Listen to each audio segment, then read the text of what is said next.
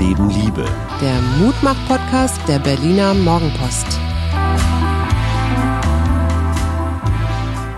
Ja, und hier sind wieder wir. Ganz herzlich willkommen zum Start in eine neue Woche. Mein Name ist Hajo Schumacher und mir gegenüber sitzt die bezaubernde, ausgeruhte, strahlende Suse Schumacher, Psychologin, Coachin, Mutter, Gefährtin, Mensch.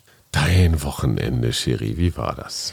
Mein Wochenende war sehr, insofern auch interessant, als dass ich am Samstagabend auf einer Party war und da mit äh, ein paar Frauen über Homeoffice unterhalten habe. Und? Und wir haben festgestellt, es ist so unterschiedlich. Also die eine sagte, Ihr hat das ähm, gut getan, also auch, dass ihr Mann so viel zu Hause war und die haben sich so ganz neu eingegroovt als Familie. Also die war da nur so voll des Lobes, aber die hat eben auch, da sind wir dann, das war so die nächste Erkenntnis, die wir hatten, hängt eben auch ganz stark von den Männern ab, inwieweit die sich auf Kinder einlassen und auch Spaß dran haben und Kinder mal abnehmen, weil sie sagte, sie konnte eine Fortbildung machen und war dann auch teilweise, die haben das Glück, dass sie auf dem Land auch noch irgend so eine kleine Datsche haben. Da war Papa dann mit den Kindern in der Datsche und sie war zu Hause und konnte ordentlich lernen und arbeiten. Aber das ist, das sind ja wirklich dann die Bedingungen optimal. Die waren ne? optimal, genau, obwohl das jetzt nicht, die sind jetzt nicht irgendwie, weiß ich nicht, ganz reiche Leute oder sowas.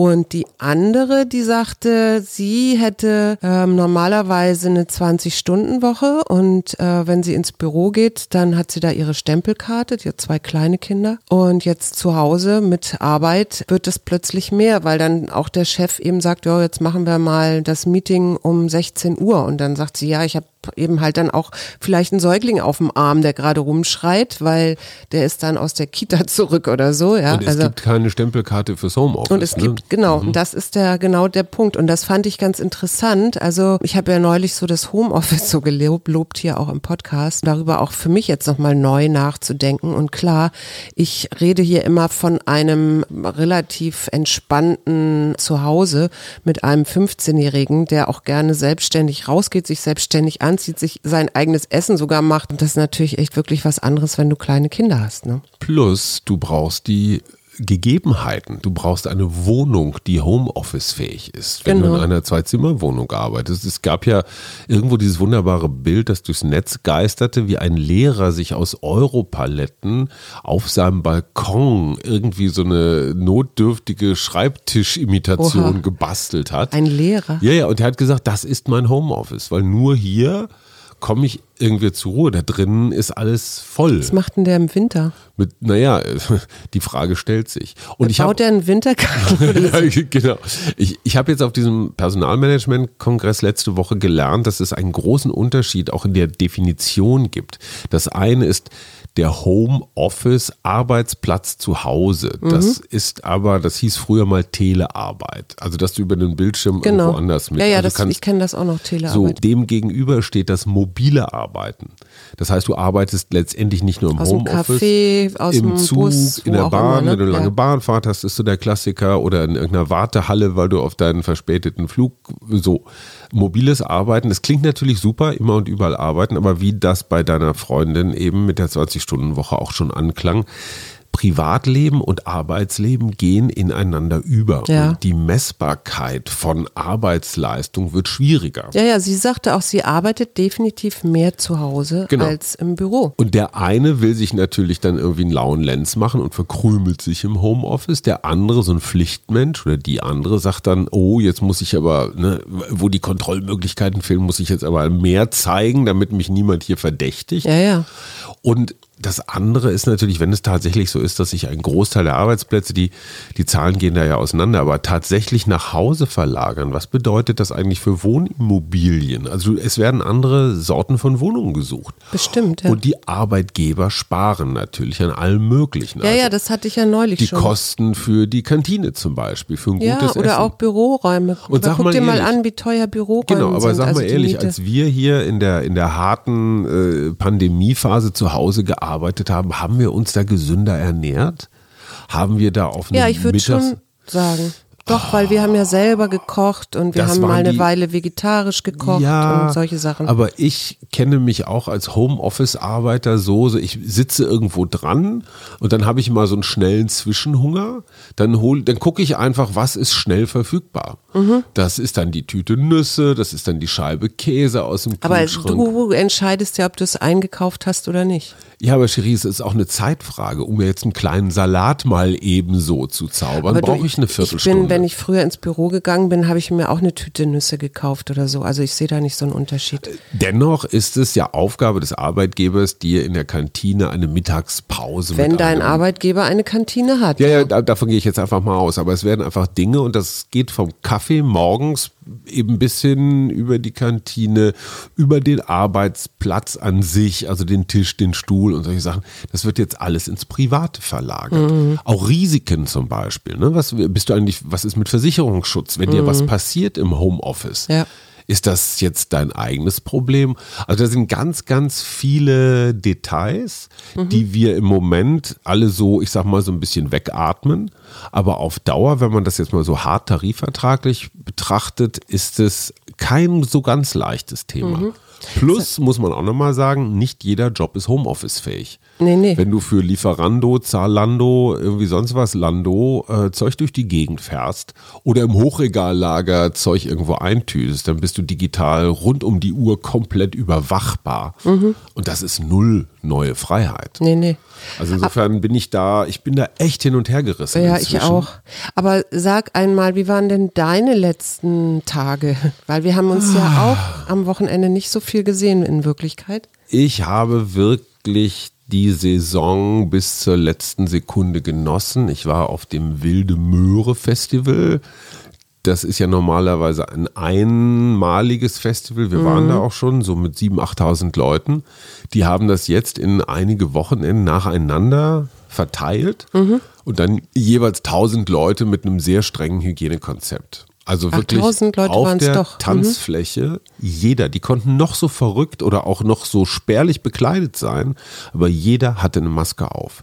Und ich habe mich wirklich Und nur Open Air, ne? nur Open Air und ich habe mich wirklich sicher gefühlt, jetzt im Vergleich, also ich glaube in der Berliner U-Bahn würde ich mich unsicherer fühlen. Du, äh, bei uns hier in den Parks würde ich mich auch unsicherer fühlen. es, was, was allerdings wirklich fehlt, es geht ein bisschen soziale Dynamik verloren. Mhm. Weil auf so einem Festival, du kennst das ja auch, da cruist man ja auch viel. Ne? Da, Mhm. da schlendert man so rum und guckt hier und guckt da und bleibt mal hier stehen und schnackt und trinkt ein Glas oder so.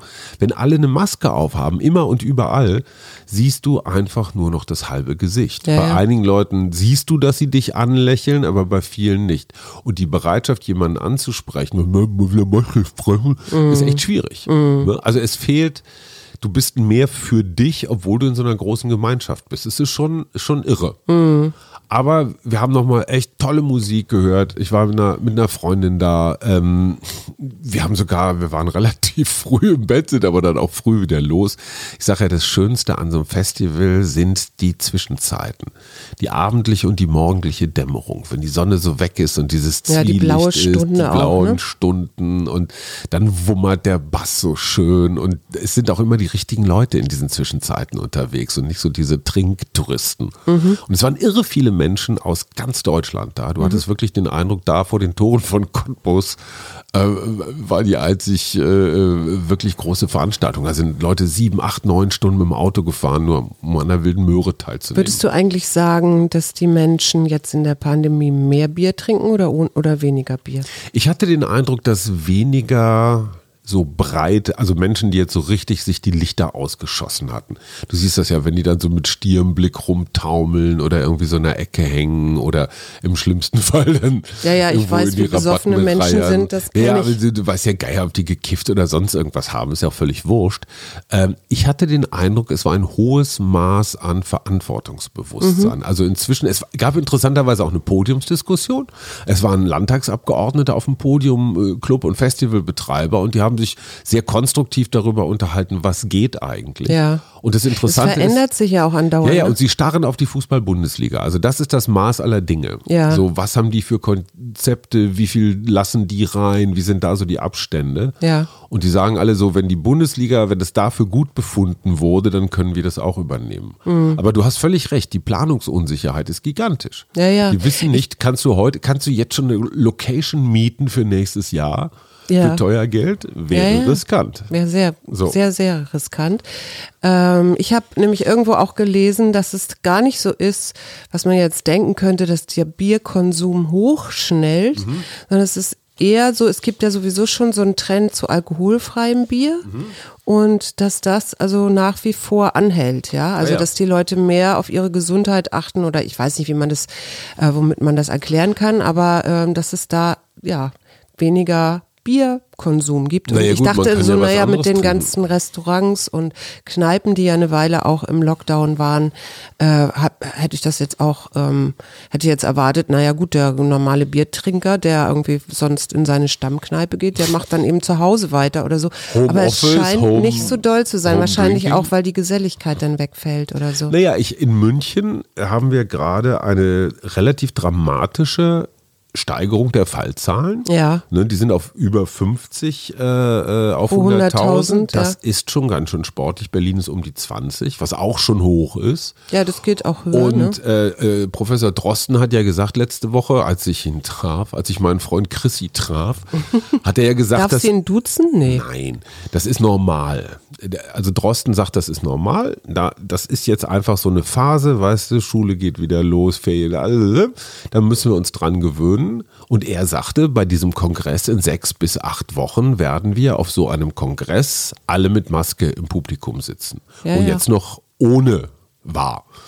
Ne, Das heißt also, wir sind gerade wieder mitten in so einem Anstieg und ich finde die Münchner, erstens FC Bayern, Karl-Heinz Rummenigge, Olli Kahn beim Bundesliga-Auftakt gegen Schalke, Klammer auf 8 zu 0, bumm, stand die gesamte Führungsriege des FC Bayern oben auf der VIP-Tribüne ohne Maske. Ja, aber dann Und vielleicht dicht mit beieinander. ach, dicht beieinander, weil Und Rummenigge eigentlich sagte, oh, ich habe das, Kon ich hab das Konzept nicht so richtig verstanden, das war missverständlich. Das ist ja nicht Was wahr. ist denn an 1,50 Meter Abstand missverständlich? gar nichts. Und, Und das haben wir das- doch auch irgendwie alle schon gelernt. so, also. aber es geht ja weiter. Dadurch, dass das Oktoberfest nicht stattfindet, gibt es offenbar in München gerade jede Menge kleiner Oktoberfeste, ob das private sind, ob das Kneipen sind. Und da gehört es offenbar dazu, zwar eine Lederhose zu tragen, aber keinen Ledermundschutz. Ja, also die Leute sitzen da wie. Ledermundschutz, das hört sich ja auch gut an. Ja, ich meine, was würde eine Domina tragen? ähm, aber Aber mit Lack. Absolut, ja. Latex, Leder, Lack, Hauptsache Italien. Aber nochmal, äh, vielleicht hätte man das Oktoberfest, ich sage mal, mit einem Hygienekonzept, aber dafür irgendwie offiziell organisieren und stattfinden lassen Mhm. sollen. Also dann hätte man, ich sag mal, so kontrolliertes Trinken gehabt. Jetzt hast du wildes Trinken. Mhm. Ja. Und die entscheidende Frage ist, und das sagte Drosten auch, und das kann ich total nachvollziehen, überall da, wo Menschen in offiziellen äh, Situationen zusammenkommen, also egal, ob das ein Kongress ist, eine Fußball-Bundesliga oder so ein Rave mit, mit Hygienekonzept, überall da, wo auch das Ordnungsamt rumguckt, werden die Regeln eingehalten. Da sind die Ausbrüche überschaubar. Wo geht's richtig rund? Immer im Privaten. Klammer auf, immer auch, da sind wir wieder beim Bier, unter Zuhilfenahme von Alkohol. Ja. Weil dann sinken die Hemmschwellen. Ja. Die Hemd, die Hemmschwellen, die auch. sagt der Seidensticker. Und ich finde diese Frage Alkoholverbot, ja oder nein, glaubst du, das ist eine Maßnahme? Unmoralische Frage? Kannst du zum Ita Italiener gehen ohne ein Gläschen äh, Aber wie Rotwein? gesagt, kannst ja alkoholfreies Bier trinken. Alkoholfreier Wein. Äh, ja. und Traumsaft geht ja auch. Ja, Also, schon, schon klar, aber, aber glaubst du, dass das eine Maßnahme ist, die durchsetzbar ist? Ich glaube nicht, dass es nur am Alkohol liegt. Aber er ist ein Treiber. Gesagt. Aber er ist ein Treiber. Wir haben ja im Moment auch viel bei den Neuinfektionen äh, junge Menschen. Ähm, und die das dann wiederum, das ist ja auch, glaube ich, was, was Herr Drosten sagt, dann im Endeffekt am Ende wieder an die Älteren weitergeben, weil sie eben auch viel ähm, entspannter sind, um es mal freundlich auszudrücken, mit dem Nichttragen von Masken und dem engen Zusammenstehen. Und also wir haben das ja jedes Wochenende hier in den Parks. Aber was ich dich fragen wollte, findest du eigentlich, dass die Stimmung aggressiver wird? Ich finde eher, sie wird wieder ein bisschen ruhiger. Ja. Aber das ist jetzt, das liegt Das jetzt vielleicht jetzt auch an meiner. Rave-Chillung. Ich habe allerdings den Eindruck, dass es ein Zeichen von gewisser Lässigkeit oder Furchtlosigkeit ist, keine Maske zu tragen. Mhm. Weil es sind ganz häufig Männer. Ja. Also ganz ehrlich. Und immer das- Nase oder Nase so, rausgucken Und ob das lassen. jetzt ne? Christian Lindner seinerzeit äh, vorm Borchert war, ob es jetzt der FC Bayern war, also gerade in der Politik, ob es Trump ist oder so, sind immer Männer, die offenbar zeigen wollen, dass sie unverwundbar sind, was ich für relativ leichtsinnig halte. Ja, ich auch. Also diese völlig falsch verstandene Lässigkeit und Jetzt gehe ich noch einen Schritt weiter. Ich finde, auf diesen Raves, auf diesen Festivals ist ja so der klassische patriarchische Macho-Mann überhaupt nicht angesagt. Nee. Da sind ja viele, ich sag mal, eher moderne Männer, die so in dieser ganzen Mann-Frau-Polarisierung gar nicht so einfach unterzu einzukriegen sind. Da habe ich keinen einzigen gesehen, der Maskenprobleme hatte. Ja. Ja, und jeder, der dann meinte, er müsste jetzt super lässig ohne Maske da rumlaufen, der hat relativ schnell einen Rüffel gekriegt. Mhm. Na, es ist schein, also, weißt du, auch Oktoberfest und so, das ist für mich alles immer so, so Krachledern. Ich fand übrigens in der Rubrik Kreativität wieder ganz schön eine äh, Berliner Band, die so für Kinder spielt. Ich und Herr Meier scheint irgendwie äh, auch bundesweit durchaus bekannt zu sein. Wir haben Weiß keine ich aber Kinder nicht. mehr in der die haben auf, machen jetzt Open-Air-Konzerte auf Schulhöfen. Super. Also die, die Schulen können die auch einladen und die machen unter anderem haben sie auch jetzt ein Hygienelied. Finde ich total großartig. Die Ähm. gute Nachricht der Woche, Querdenker-Demo in Düsseldorf. War sehr klein, ne? war offenbar sehr viel kleiner als gedacht. Die Veranstalter hatten irgendwelche 50.000 erwartet es kamen wohl nicht mal 10 Prozent davon. Mhm. Und so viel zum Thema Aggression. Ich habe das Gefühl, so das sortiert sich langsam. Also Mhm. schön die wär's. Leute, die bei diesen Querdenkern mitmachen, die scheinen sich das dann doch Ich finde ja immer so schade, überlegen. wenn sowas wie dieser Reichstagssturm stattfindet, dass dann nicht klar ist oder hinterher, dass wir hinterher nicht erfahren, äh, ob es da auch Infizierte dann am Ende gab oder Neuinfizierte, so muss man das ja sagen. Komm, nochmal eine, eine kleine Anfrage im Bundestag einreichen. Aber was ich dann auch wieder ganz spannend fand, war, es gibt ja auch Virologen, die sich mit selbstverbreitenden Impfstoffen beschäftigen. Ach. Und zwar ähm, sind das ja häufig, also jetzt wieder Coronavirus, äh, so Zoonosen nennt man das ja, ne? Also Viren, die vom Tier dann irgendwann auf den Menschen gehen. Und das HIV-Virus habe ich gelesen, übrigens auch, fand ich ganz interessant. Die experimentieren mit Impfstoffen, die entweder übertragbar oder selbst ansteckend sind. Und da gibt es einen Forscher, ich weiß nicht, ob er Biologe ist, Daniel Stryker von der University of Glasgow, der in Peru ähm, einer Fledermauspopulation, oder eigentlich waren es, glaube ich, drei, äh, die sind in Peru so gefährlich, weil sie Tollwut übertragen Oh ja. und die können halt auch Menschen anstecken mit Tollwut. Äh, wobei, wenn, wenn ein Rind davon angesteckt ist, das auch schon tragisch ist. Und äh, die haben diesen Fledermäusen ähm, auf die, aufs Fell diesen Impfstoff geschmiert und Mhm. da Fledermäuse ja in Kolonien wohnen und leben und sich gegenseitig ablecken. Echt? Ja, ja, nehmen die diesen Impfstoff Mhm. auf und sie hatten fluoreszierendes ähm, Zeug da mit drin. Mhm, also es Auf jeden. Fall so, dass die Haare der Fledermause nachher leuchteten und sie konnten irgendwie vier, fünf Tage später bei 84 Prozent dieser Fledermäuse diese leuchtenden Haare nachweisen. Also das funktioniert. Und das Zweite, was sie auch noch machen ähm, oder versuchen oder ähm, testen, sind ansteckende Impfstoffe, wo sie quasi modifizierende Lebendviren den Tieren verabreichen oder einem und das steckt dann wieder weitere Tiere also quasi an. eine positive Ansteckung. eine positive Ansteckung, Du wirst die dann nicht krank, sondern immun. ja, du wirst schon ein bisschen krank, Ja, gut, aber immun am. Ende. Also jetzt mal die da ist nur das Problem, dass du ja ähm, Viren hast, die mutieren. Ja, Super. und die können ja in die eine Richtung und in die andere Richtung mutieren. Das heißt, da kann es auch passieren, dass die wieder schlimmer werden. Also Aber jetzt mal ganz praktisch, wie willst du denn das mit Menschen machen, denen irgendwo was hinschmieren und wir lecken uns das gegenseitig ab? Nein, nicht die Menschen, sondern weil das Zoonosen sind, sind die Wildtiere ja. Ach, du kannst Wildtiere willst impfen. Wild, da geht es um die Wildtiere, die zu impfen. jetzt also ich's verstanden. Wildschweine, was weiß ich, Ich alles, finde, was wenn du dir so ein Tröpfchen hinters Ohr machst, Schatz, würde ich schon kannst du mir gerne ablecken. Ja. Wir impfen uns, super. So, wir haben heute Dichter mit J. Ja, Bevor und ich, du jetzt wieder mit deinem ich muss ein, ein Gedicht möchte Ja, ich gerne vorlesen. Ottos Mops. Ottos Mops trotzt. Otto. Fort Mops. Fort. Ottos Mops hopst fort. Otto. So so. Otto holt Koks. Otto holt Obst. Otto horcht. Otto. Mops, Mops. Otto hofft. Ottos Mops klopft. Otto. Komm, Mops, komm. Ottos Mops kommt. Ottos Mops kotzt. Otto. Oh Gott, oh Gott. Na, wer ist das? Natürlich Ernst Jandl, Ja, genau. der Gott. Genau. Rech, nee, rechts und rings kann man nicht Fell wechseln. also Ernst Jandl ist ein ganz großer. Oder? Ganz Und du kannst laut dir dieses und Luise wunderbare- finde ich auch sehr schön. Genau, dieses wunderbare Gedicht kannst du dir tatsächlich auch im Internet von ihm gesprochen anhören. Und- Das ist noch viel besser, Ja, als der ich das Typ jetzt ist eine konnte. Sensation. Ja. Ich habe James Krüß, einer Oh, wow. der Helden meiner, meiner Kindheit. Ich habe noch Janosch. Herr Janosch, wo bekommt man Geld her, wenn man keins hat? Man denkt an Gott, der sagt, dass den Armen das Himmelreich gehöre. Reicher als Himmelreich geht nicht. Also lehnt man sich zurück und überlegt, was man mit dem Reichtum anzufangen gedenkt. Dann habe ich noch ein Doppel-J. James Joyce, immerhin Nobelpreis, Wow. Literatur-Nobelpreisgewinner. Hast du jemals versucht, Ulysses zu lesen? Ja, Und wie weit bist ich, du gekommen?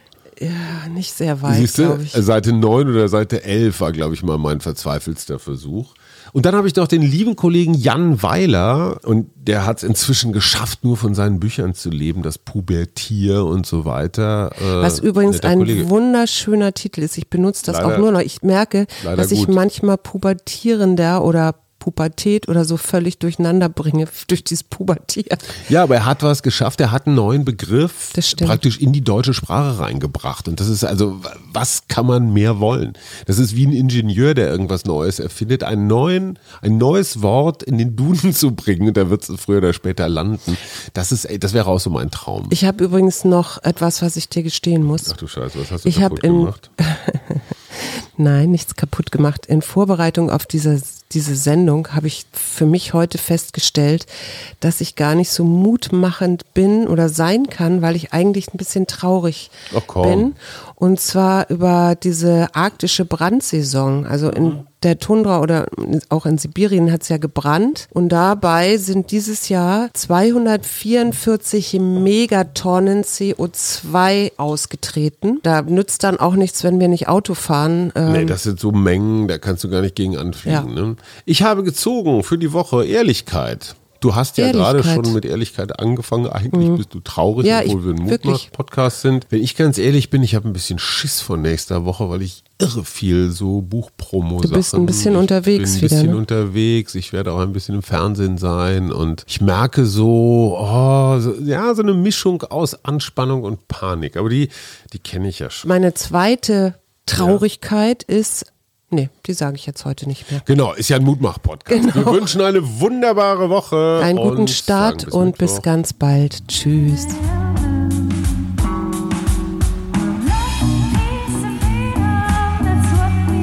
Wir, Arbeit, Leben, Liebe. der Mutmach-Podcast der Berliner Morgenpost.